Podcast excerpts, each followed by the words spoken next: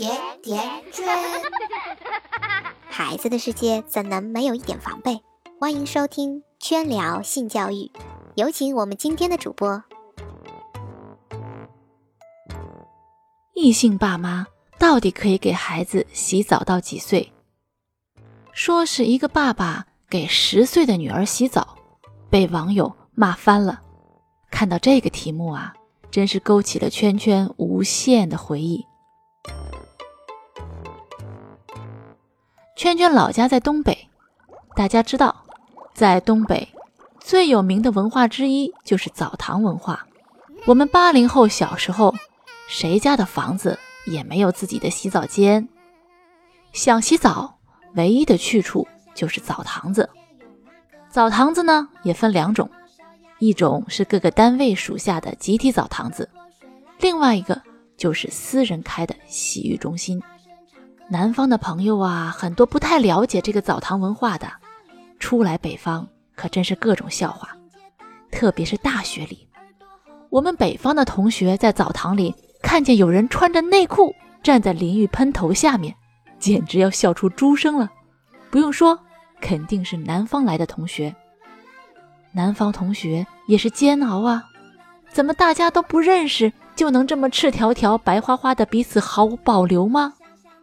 圈圈从小就跟着妈妈去单位的澡堂子洗澡，印象最深刻的是常常在澡堂里能碰见妈妈同事的阿姨也带着自己的孩子来洗澡，有一些是小哥哥或者小弟弟。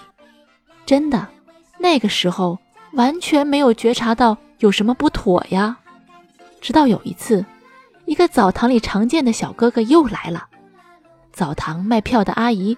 对小男孩的妈妈说：“哎呀，你们家都上小学了，不要再带过来洗了，孩子难为情啊。”阿姨也笑呵呵地说：“好，好，好，不带了，不带了。”以后还真是再没有碰见这个小哥哥。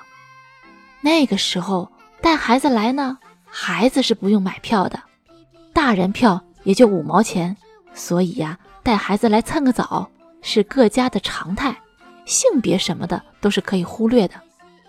虽然是这么说，但是爸爸带女儿进男澡堂的事儿，无论女儿多小，估计都是不会发生的吧。所以性别差异还是有的。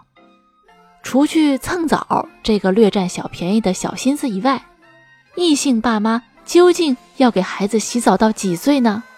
其实呀，这是个伪命题，和异性没有太大的关系。无论是异性还是同性。孩子在三岁到五岁这个阶段就应该学会自己洗澡了。圈圈早年生活在新加坡，圈圈的娃儿也是在新加坡念的幼儿园。新加坡大家都知道的，一年三百六十五天，有三百天是三伏天，所以全民每天都洗好几个澡。幼儿园小朋友吃完午饭，户外活动之后满身大汗，一定要洗个澡才能午睡的，所以洗澡。是幼儿园的日常之一，他们幼儿园是这么规定的：男生先洗，洗完了穿好衣服，女生再进来洗。下个礼拜换女生先洗，洗完了穿好衣服，男生再进去洗。老师们教他们互相帮助，所以小伙伴们会互相擦擦肥皂，互相用莲蓬给对方冲冲水。小班的时候呢，老师还偶尔帮一帮。到了中班和大班。孩子们完全可以自己非常好的完成这个项目了。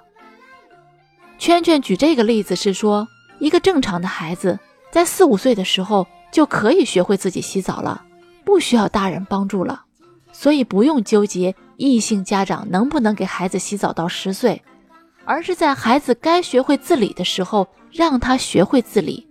不论是异性家长还是同性家长，如果你的孩子十岁了还要你帮忙洗澡，那么你的教育都是不合适的。北方的朋友估计又坐不住了，说：“圈圈呀，孩子那么小，搓澡这种事情不可能自己完成的吧？肯定要帮忙的。”圈圈想说，搓澡这种事儿对大人来说也许是享受，但对孩子来说，估计每个孩子都很痛恨吧？真的很疼呀！我们生活在这么发达的时代，搓澡巾有加长版。带手把的，可以教孩子自己搓，还有各种磨砂洗浴用品，比搓澡洗得干净多了。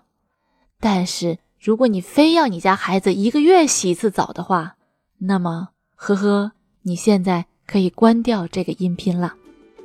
好了，本期就到这里。想收看本期文字版内容，在后台回复“洗澡”就可以了。